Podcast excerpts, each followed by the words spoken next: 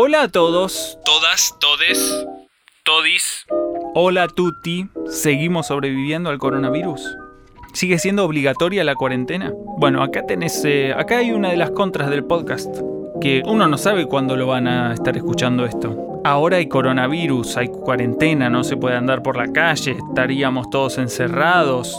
No sé cuándo lo van a escuchar. Sepan que cuando grabamos esto fue plena crisis del coronavirus. Sepan que quizás ustedes están escuchando esto y nosotros ya no estamos más.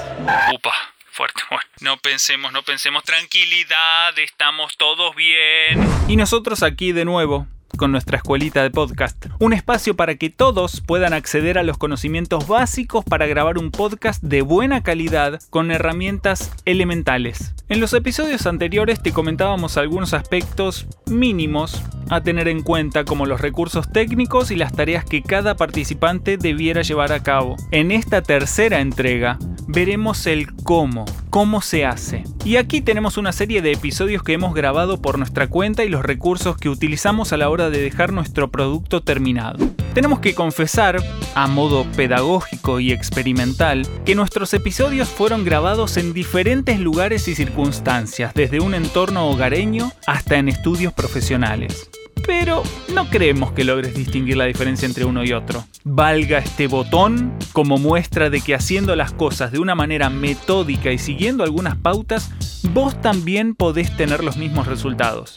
Porque para muestra basta un botón. ¿Tenía que explicarlo o...? Veamos, o mejor, escuchemos. Esta es nuestra primera serie de episodios dedicados a cuentos o leyendas aborígenes relatadas por... ¿Quién les habla? El pueblo huarpe se había asentado en lo que hoy son las provincias de San Luis, Mendoza y San Juan en Argentina. La gente del pueblo Selknam, o como le llamaban sus vecinos, Onas, Jae era un joven fuerte y valeroso de una tribu guaraní. Los Enya y los Camiares. Todas las familias del país están aquí. Los Como, los Travolta, los Spaghetti.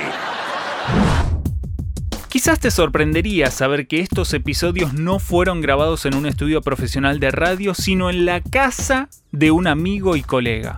De paso te recomendamos escuchar F en el chat, un gran podcast dedicado a los videojuegos y del que Fernando, alias Luiso, es el principal cerebro. Pues bien, las voces fueron grabadas en el living de un cuarto piso directo a la calle con un tráfico densísimo en la zona de primera junta. Es más, había una nena de dos años en el estudio, eh, bueno, living, en el living studio.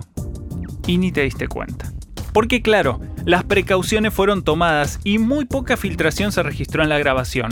Luego se realizó un trabajo dedicado a la limpieza y realce de las voces, a la musicalización y a darle brillo a la narrativa con ambientaciones especiales y efectos de sonido muy puntuales. Esta serie de episodios fue la que más trabajo de postproducción y edición llevó, ya que tiene muchos detalles y transiciones. El producto final, lo confesamos, nos enorgullece profundamente, ya que fue hecho con mucho respeto por las tradiciones de los pueblos originarios y eso se vio plasmado en las estadísticas de escucha de estos episodios. Nuestra segunda serie de episodios fue dedicada a recorrer de una manera original, distinta e interactiva nuestra avenida Corrientes, basada en una idea de ir haciendo escalas turísticas en diferentes esquinas y poder apreciar qué es lo que veíamos. Detenerse y contemplar fue la premisa, en el lugar indicado.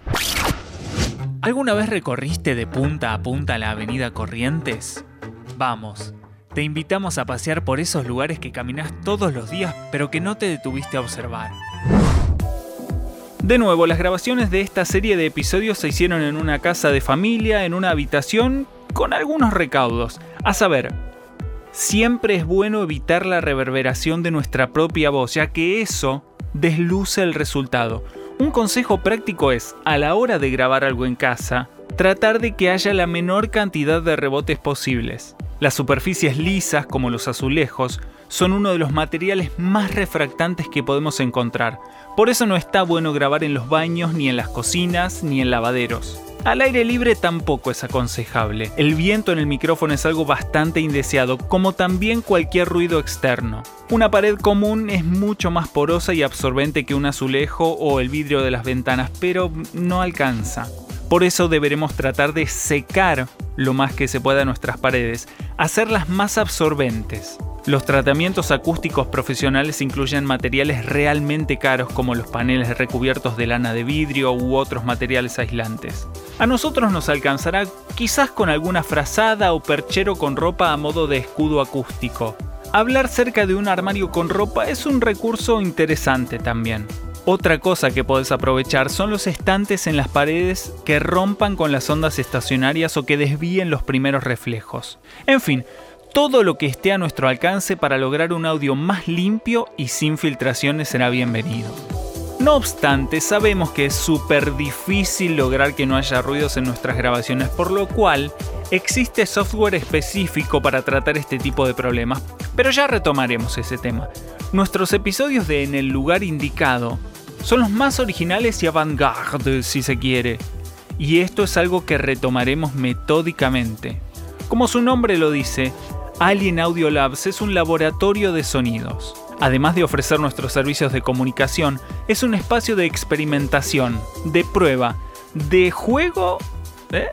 y de exploración. Develamos más tips en el próximo episodio. Dejamos lo más jugoso para el final. Y lavate las manos. Y si no es cuarentena, lavate las manos igual. Te esperamos.